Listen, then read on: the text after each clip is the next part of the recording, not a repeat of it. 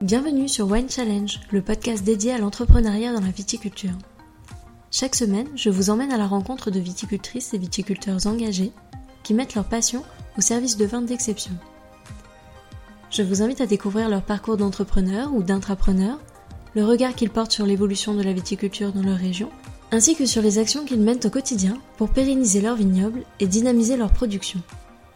Nous aborderons également les questions de l'expérience du travail en famille, de la transmission intergénérationnelle ou encore de la transition digitale liée à leur activité. Je vous souhaite à toutes et à tous une très belle écoute. Pour cet épisode de Wine Challenge, je vous invite à la rencontre de Marie Jo, qui travaille au sein de la maison de champagne Alain Mercier, située à Passy-sur-Marne, entre Épernay et Château-Thierry. Je suis ravie de vous présenter le portrait de cette femme pétillante, épicurienne de chaque instant et passionnée par son métier. Au fil de cette conversation, c'est avec une joie de vivre communicative qu'elle aborde son parcours, son amour pour le vin, ainsi que son goût pour le partage et la convivialité. Véritable entrepreneur dans l'âme, elle se consacre au développement de l'activité commerciale de la maison depuis de nombreuses années, toujours avec la même ferveur et une grande générosité. Elle nous confie donc sa vision de l'entrepreneuriat et nous en dit plus sur les projets à venir de la maison. Un portrait haut en couleurs et riche en bonne humeur que je vous invite à écouter sans plus tarder. Alors place à l'épisode du jour.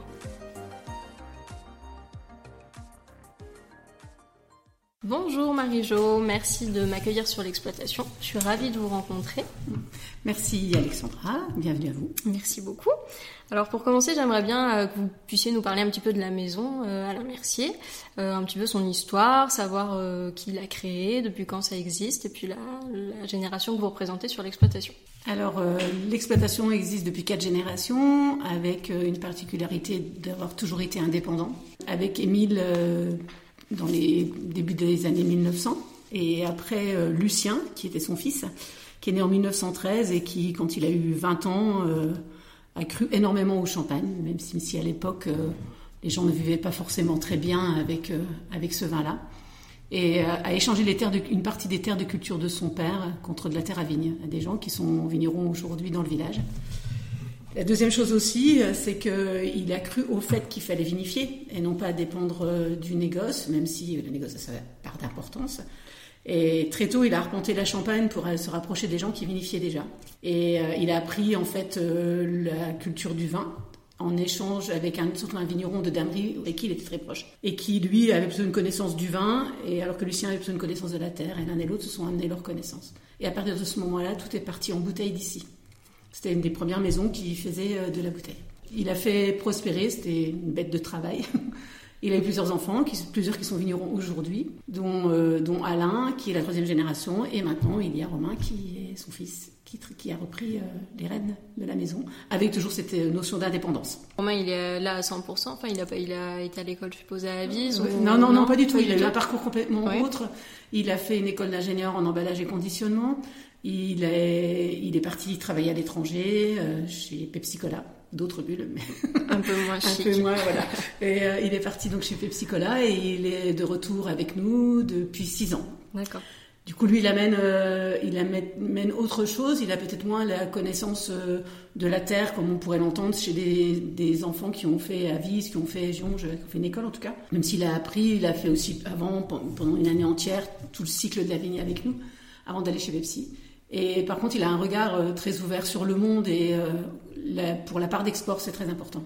Parce qu'il a tellement parcouru le monde dans, cette boîte-là qu'il euh, connaît les, façons de travailler des gens, ce qu'on peut attendre d'un Américain, d'un Chinois ou, ou d'un Népalais.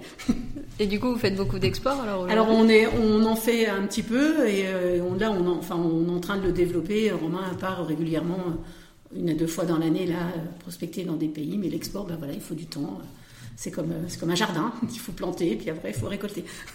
Alors du coup, vous, comment êtes-vous arrivé sur l'exploitation? Comment vous avez Alors moi, je suis, euh, je n'ai rien à voir avec la viticulture champenoise. Je n'ai fait aucune étude euh, viticole telle qu'elle soit dans n'importe quelle région. Je suis originaire de, des Vosges, où j'ai été coiffeuse pendant dix ans. Ma route a croisé la route d'Alain Mercier et euh, je me suis retrouvée ici à Passy-sur-Marne. Au début, je suis arrivée ici, j'ai continué à travailler dans la coiffure pendant dix ans. J'étais encore coiffeuse, où je menais et coiffure et viticulture, et viticulture et coiffure. Et un jour, euh, c'est n'a plus été possible de tout mener euh, de front correctement. Donc, j'ai fait le choix d'arrêter et de travailler sur l'exploitation. Voilà. comment je suis arrivée ici. C'est avec plaisir. Ah oui, oui, j'adore, j'adore, j'adore. J'adore. En fait, moi, ce qu'il me faut, c'est qu'il faut que j'ai du commerce. Il faut, qu'il faut que je côtoie des gens, parce que c'est important. Euh, plein de gens disent qu'ils peuvent vivre seuls, moi non. j'ai besoin de rencontrer des gens. J'ai besoin d'échanger, j'ai besoin de partage. Donc ça, voilà. Là, il y a, il y a ça puisqu'il y a commerce. Donc, euh, je sais que demain, je ne, je ne, travaillerai plus, je ne serai plus ici, je ferai du commerce. Voilà, ce serait, ce serait, c'est sûr, c'est en moi. Et ici, il y a ça. Il y a, elle travaille de la terre, j'aime la terre. Je suis originaire du monde agricole et j'aime la terre. J'aime ce qu'elle produit, j'aime ce qu'elle donne, j'aime ce qu'elle apporte, et j'aime aussi bah, les gens. Donc euh, tout est là ici. Et puis cette vallée, en plus, me, est un peu euh, vallonnée. Elle me rappelle un peu mes Vosges. C'est bon. C'est ça. vous êtes pas, Je suis pas perdue. tout va bien. Dans la maison, est-ce que vous, vous avez une partie sur laquelle vous travaillez plus? Là, ça semble être le. Oui, alors je suis plus sur le commerce. Je, suis plus euh, sur le commerce. Je suis aussi en fait, la particularité de la maison, c'est qu'on a, on fait tout nous-mêmes. On est vrai, on est vigneron indépendant, mais on, on, fait aussi nos vins sans avoir d'onologue. Donc euh, ça, c'est une partie qui me plaît aussi. Euh, j'ai une culture du vin parce que très tôt, mon père nous a appris à goûter le vin et à l'apprécier et à, le boire en mangeant des bonnes choses. Voilà, ça c'est culturel en moi. Ça fait ça fait partie de notre héritage de famille. Je suis l'élaboration des vins, toutes les dégustations on les fait ensemble pour le choix des cuvées et euh, aussi euh, tout ce qui est cave aussi où je, où je suis beaucoup et puis le commerce, salon euh, ici et tout ce qui est administratif. Donc vous êtes un petit peu partout et du coup. oui, en fait, je suis un peu partout parce que je peux aussi, euh, euh, parce qu'il y a un souci, un matin, là il sera pas là, je peux aussi aller donner un coup de main dans les vignes. Enfin, rien ne m'effraie et rien ne me dérange. C'est un peu la, la femme, la femme totem de la maison, totem de la maison. Du coup, vous me parlez de l'élaboration de vos vins. Comment est-ce que vous fonctionnez en cuverie euh, Est-ce que vous, vous apportez un travail particulier par rapport au Alors, euh, nous, on, on, vinifie toute notre récolte. On est sur euh, un encépagement de 9 hectares. 3 hectares de pinot noir, 3 hectares de chardonnay, 3 hectares de meunier. Pas de jaloux toutes nos vignes sont sur le terroir de Passy-sur-Marne. Ici, euh, voilà, on, en a un tout petit peu à l'extérieur, mais c'est vraiment rien par rapport à, tout ce qu'il y a sur Passy-sur-Marne. Avec euh, toutes les strates de la vallée euh, représentées sur les marnes pour les meuniers, sur le calcaire en mi-côte pour le chardonnay et plutôt l'argilo-calcaire pour le pinot noir en haute-côte. Donc tout est, tout est fait ici. À la vendange, les, la les mares sont vraiment de monocépage. C'est marre de Pinot, marre de Meunier, marre de Chardonnay. Les vins après sont, les jus sont pompés et sont travaillés aussi. Cuvée, taille, euh, Pinot, Meunier, Chardonnay. On les laisse, nous, euh, sur lit euh, pendant quatre mois, sur les lits de la première fermentation, pour qu'ils se chargent voilà, de la pertinence de, de, la lit, qui soit assez aromatique. On est, pour la première fermentation, aussi sur des cuves émaillées de manière à ce qu'il y ait plus d'échanges aussi, euh, qu'il y ait plus d'oxydation qui se fasse. Par contre, les conservations sont sur de l'inox. En janvier, on, goûte tous les vins. Donc là, on se met autour de la table, Alain, Romain et moi, et on goûte chaque cuve, un verre qui correspond à chaque cuve, à chaque tonneau. Et là, on décide. On décide de faire ça pour le bruit tradition, faire des monocépages. Chaque cépage est, est, est en monocépage. Donc ça, voilà, c'est les gens adorent euh, pouvoir goûter les trois cépages euh, tels qu'ils sont en vallée de Marne, parce que bien sûr, ailleurs, ils, rendront autre chose. Et après, assemblage, nouvelle cuvée, pas nouvelle cuvée, voilà. Et est-ce que vous avez gardé les assemblages ou en tout cas les recettes euh, des générations précédentes ou est-ce que bah, vous En fait, euh, il y a toujours le fond euh, de ce qui se faisait il y a, il y a 35 ans, c'est-à-dire une cuvée tradition, une cuvée prestige qui était un blanc de blanc quand, quand les gens avaient du chardonnay et une cuvée de rosé. Voilà, avant c'était ça tournait à trois cuvées et puis de là sont venus s'étoffer bah, des blancs de noir parce qu'ancestralement ici c'était quand même le meunier. Donc un jour la cuvée 100% meunier est, est, est devenue une évidence. Et c'est un peu, euh, un peu la marque de la maison aussi. Et voilà, et après euh, sont arrivés aussi d'autres cuvées plus informelles, des fûts de chêne, des choses comme ça. Euh, parce que c'est pour nous, parce que c'est chouette de, faire de nouvelles cuvées dans des formes de bouteilles toujours très particulières. On n'est pas, pas sur du standard, sauf sur les brutes standards, avec toujours l'envie provoquée aussi par nos clients qui nous, qui nous titillent et qui nous disent il y a quoi de nouveau chez les Merciers euh, cette année Donc euh, voilà, on est obligé de se remettre en cause.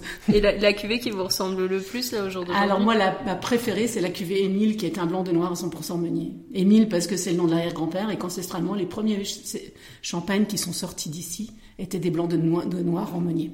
Je vais pas dire que ça me représente, mais le meunier, c'est rond, c'est souriant, c'est gourmand, c'est voilà, j'adore, j'adore. c'est euh, et je, vends je vends le meunier euh, comme ça facilement euh, et je suis vraiment je suis vraiment très heureuse parce que depuis toujours j'aime le meunier. Depuis bah, toujours. Ça a été un peu le, vilain canard enfin l'enfant le mauvais enfant de la famille de tous les cépages et là, depuis, euh, depuis je dirais 5, 6, 10 ans, il y a des gens qui se déplacent parce que c'est pour le meunier. Il vient, il, il, arrive sur le devant de la scène et moi, voilà, je suis fineuse. Et ce matin, j'ai encore eu des gens qui sont venus parce qu'on fait du meunier et pour acheter du meunier. Donc voilà, c'est chouette. Et en termes de travail dans les vignes, est-ce que vous avez une façon de travailler particulière? Est-ce que vous avez mis en place la norme HVE, haute valeur environnementale? Alors euh, la, la, la, comment, la démarche HVE est, est, dans, les, dans les tiroirs. Voilà, il faut juste euh, se consacrer le temps pour le, pour, pour le faire. Au niveau euh, viticulture, il n'y a pas grand-chose à mettre en place parce qu'on y est déjà, on est à peu près dans tous les créneaux qui sont, qui sont demandés. Après, euh, on est quand même plus sur de la viticulture raisonnée euh, depuis toujours. Alors ça marche ou ça marche pas. Des fois, il aurait fallu être un peu moins raisonné, mais bon, c'est comme ça. Hein. On, joue, on gagne, on joue, on perd. C'est bien de faire des tests aussi. Oui, oui, c'est ça, voilà. Mais ça a toujours été, ça a toujours été cette approche-là de, de, regarder la nature avant de, avant de, de partir faire des choses avec son manche en bas.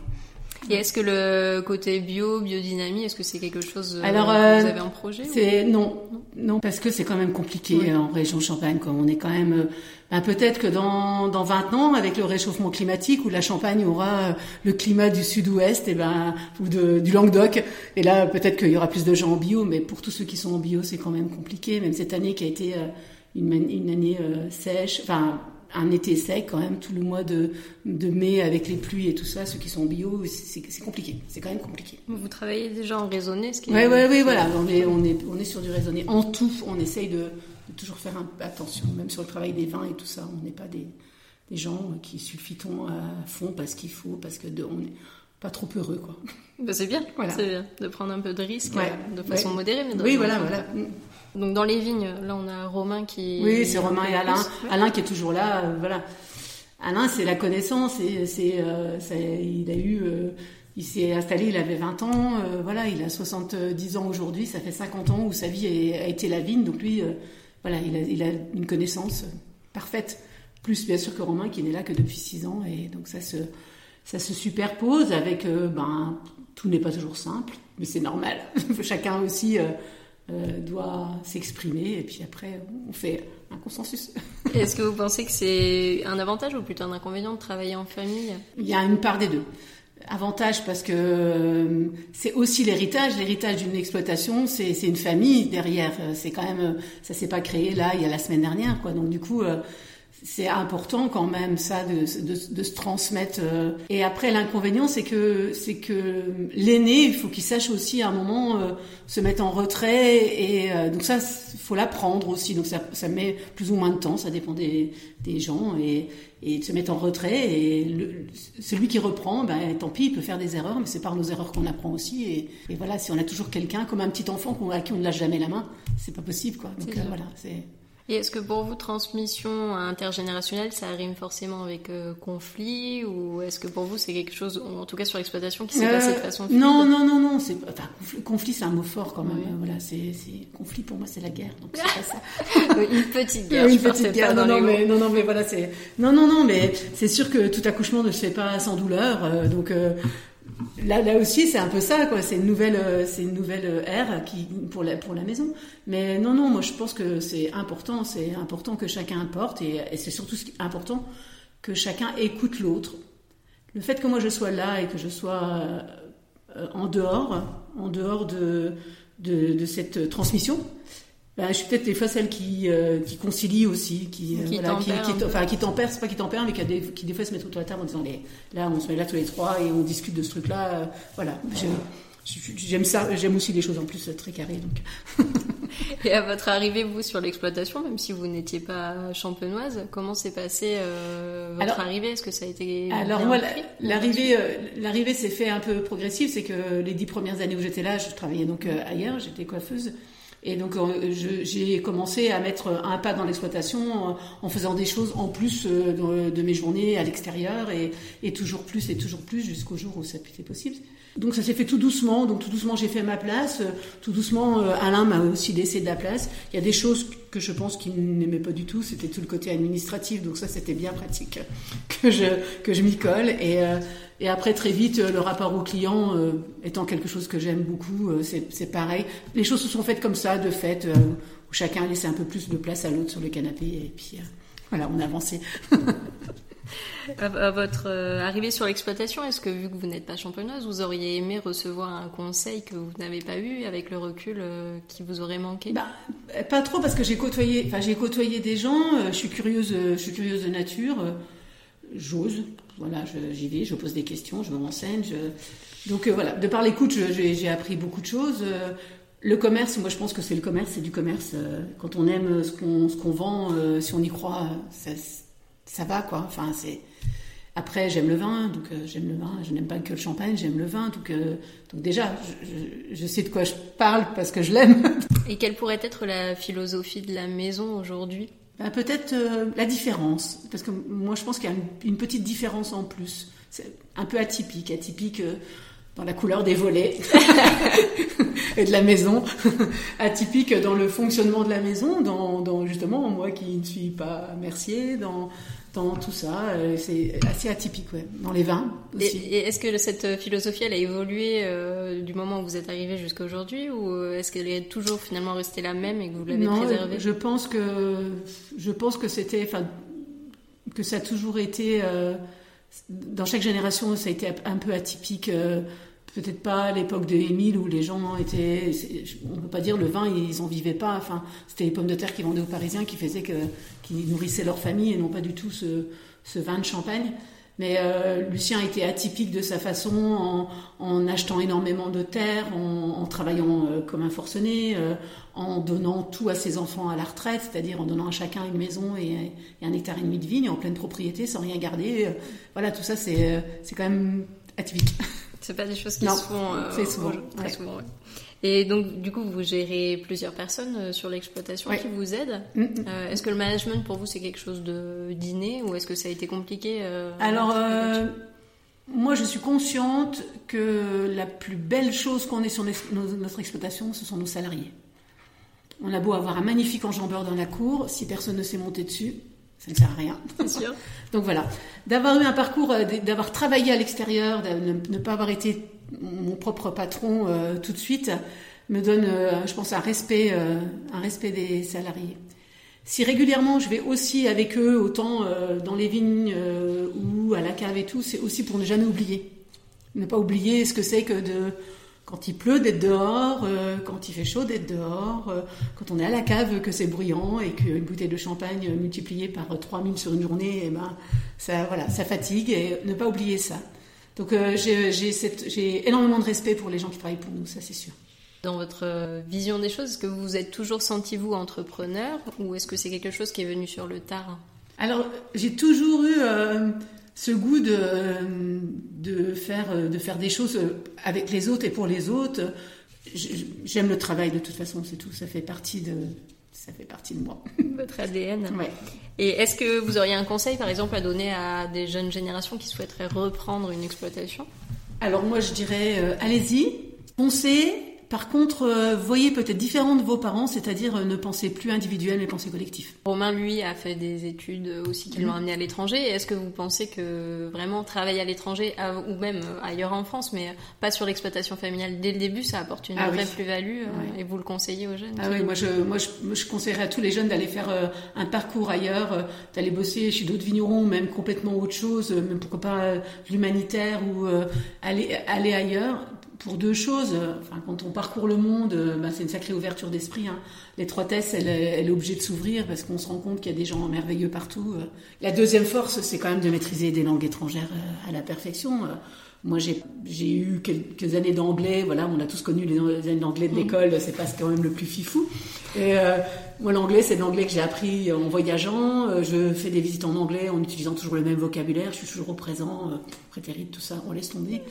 Là, Romain, 10 ans en Irlande, euh, il fait des visites, c'est magnifique. Il parle un anglais courant. Et ça, c'est demain, c'est la force, quoi. C'est une force parmi tant d'autres parce qu'il y a plein d'étrangers qui viennent. C'est un vrai bonheur. On l'écoute, c'est pas compliqué pour eux. Moi, quand c'est moi, c'est compliqué pour moi, c'est compliqué pour eux. Ils sont toujours charmants en me disant c'est très bien, ça, on a passé un bon moment, mais Mais voilà. Et la force, elle est là aussi, et elle est, elle, est aussi de, de peut-être connaître euh, bah, la façon de vivre des gens et de comment peut-être leur vendre du champagne parce qu'ils vivent pas comme nous et de s'adapter aussi, de s'adapter à un Chinois qui va plutôt vouloir du demi-sec alors qu'un Suédois va vouloir un extra brut. Enfin voilà, c'est ça aussi.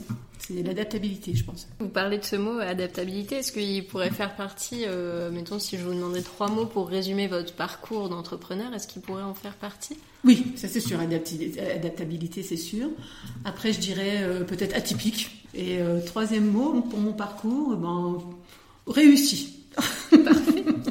je me flatte moi-même. C'est bien, il faut, ça fait, ça fait jamais de mal. Quel a été le, plus gros challenge ou le plus gros défi que vous vous êtes lancé euh, sur l'exploitation euh, depuis votre arrivée? En fait, euh, il n'y a pas des grands, des grands challenges, il y, en a, il y en a, tout le temps. tous les jours. Tous les jours, il y a des choses qui peuvent arriver, qui peuvent être, qui peuvent être nouvelles.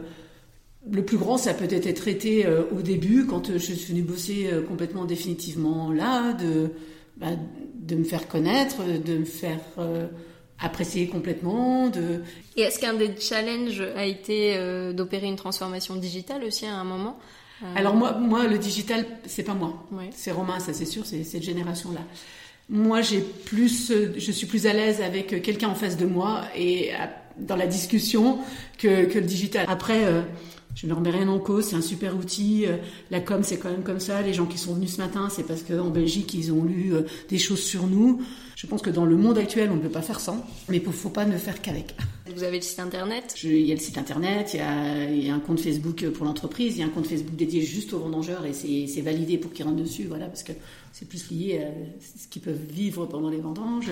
Il y a, non, non, il y a des échanges comme ça, mais c'est vrai que tous ceux, tous les, tous ceux Champagne et vous, euh, l'association de château, là, quand ils sont avec moi, ils me voient toujours comme une vieille. non, mais c'est pas ça. Donc, vous venez d'évoquer euh, l'association Champagne et vous. Est-ce que, donc, du coup, vous en faites partie? Qu'est-ce qu'elle vous a apporté euh, pour vous sur l'exploitation? Alors, sur l'exploitation, je pense qu'elle a surtout apporté en, sur une généralité de la, de, de la vallée. Elle a fait reconnaître euh, Château-Thierry comme euh, première ville euh, aux portes de la Champagne. J'ai eu des gens qui sont venus il y a quelques jours et ils m'ont dit on n'a jamais autant parlé de Château-Thierry depuis qu'il y a eu Champagne, depuis qu'il y a Champagne et vous. Ça m'a fait plaisir, ça m'a fait du, ça m'a fait du bien et, et c'est vraiment ça qu'on veut mettre en avant. Au-delà de ça, il y a tout ce projet collectif où on se voit souvent, où ils sont nés des amitiés magnifiques où on échange, où on est prêt à faire justement des choses ensemble, pourquoi du commerce ensemble. Plein de choses sont arrivées, quoi. La, boutique éphémère en décembre, le bar éphémère cet été, euh, euh, le Champagne for You dans le, dans le cadre des printemps du Champagne. C'est tout ça, et puis, euh, et puis tout l'échange, et, et puis voilà, faire promouvoir notre belle vallée. Donc c'est une vraie plus-value. Ah oui, oui, c'est une vraie plus-value.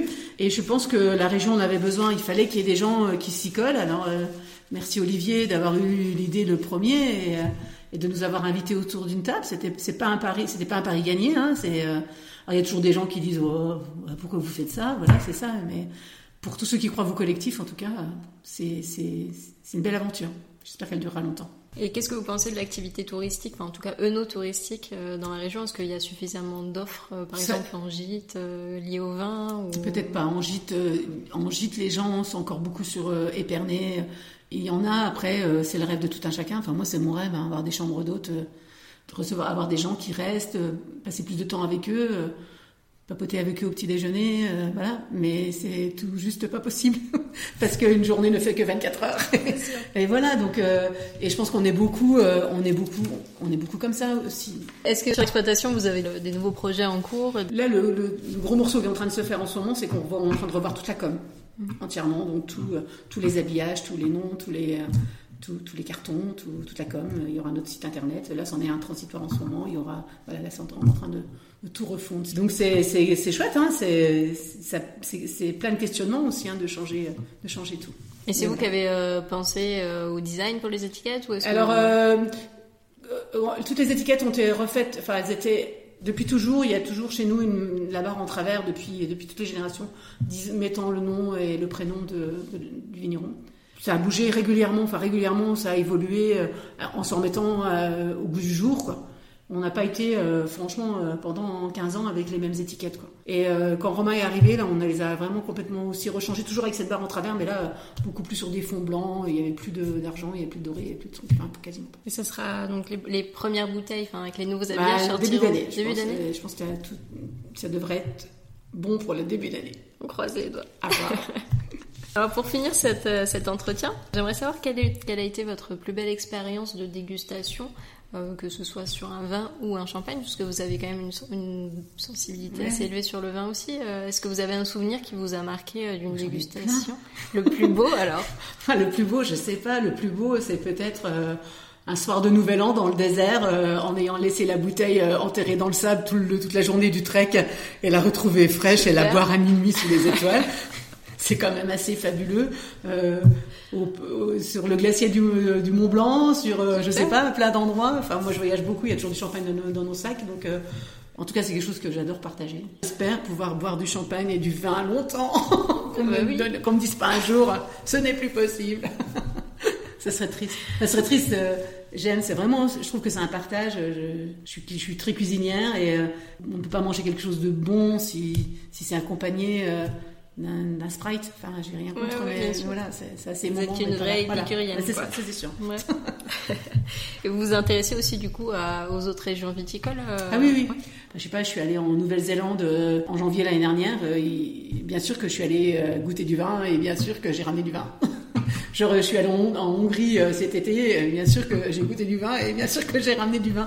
ça fait partie. Du coup, voilà, j'aime le vin. Si on revient à la région Champagne, est-ce que vous auriez des, une visite incontournable à, proposer euh, aux auditeurs? Eh ben moi, les visites incontournables, c'est quand même d'aller d'aller visiter des vignerons. Alors après, il y a aussi, bien sûr, il y a tout le culturel. Il y a bah, Château-Thierry, son château, l'Hôtel-Dieu qui est magnifique, toute l'histoire des gens de la Fontaine. Il y a tous ces sites. Là, en ce moment tout, tout, ce qui se passe autour de la guerre 14-18. Euh, enfin, je dirais ça, c'est un sacré apprentissage. Euh, euh, mais pour moi, peut-être l'incontournable, c'est quand même de pousser les portes des vignerons, en tout cas de rentrer quand les grilles sont ouvertes et d'aller découvrir des gens, parce qu'il y a plein de gens fabuleux, et puis pas avoir peur de ça. Parce que très souvent, moi j'ai du monde et je leur dis, mais maintenant, allez, vous allez continuer, allez voir un tel, n'hésitez pas, enfin, soyez curieux, ne, ne, goûtez pas qu'un seul vin, vous êtes là, il faut aller en goûter plein. Bonne initiative. Et quelle pourrait être euh, votre devise à vous? Euh, C'est que le temps perdu ne se rattrape jamais. Donc euh, profitons de l'instant et ne remettons pas demain. voilà, pour aller et, longtemps comme ça. Et pour terminer, si je vous demandais de qualifier la maison, les cuvées et votre parcours en un mot chacun, eh ben, je dirais les cuvées atypiques, ça c'est sûr, parce qu'elles sont aussi atypiques, aucune ne se ressemble. Elles ont euh, euh, la maison, euh, peut-être la différence en plus. Ce sera le slogan de la prochaine com, mais je pense que c'est ça. C'est comme ça que je résumerai le tout. voilà, la différence.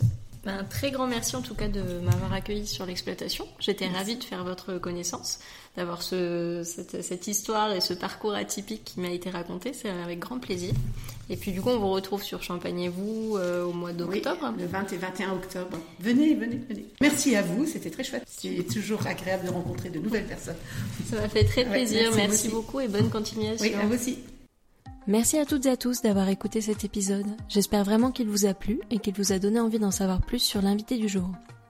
En attendant le prochain, vous pouvez retrouver toutes les informations sur la maison de l'invité et son actualité sur le site wine-challenge.com. Je vous invite également à me rejoindre sur les réseaux, sur les pages Instagram et Facebook at Wine Challenge Podcast et à partager cet épisode avec tous les amoureux du vin en utilisant le hashtag du même nom. Enfin, si vous avez aimé cet épisode, je vous invite à soutenir le podcast en vous abonnant à ce dernier sur votre plateforme d'écoute préférée et à lui donner la note de 5 étoiles afin de donner la chance à d'autres épicuriens de le découvrir.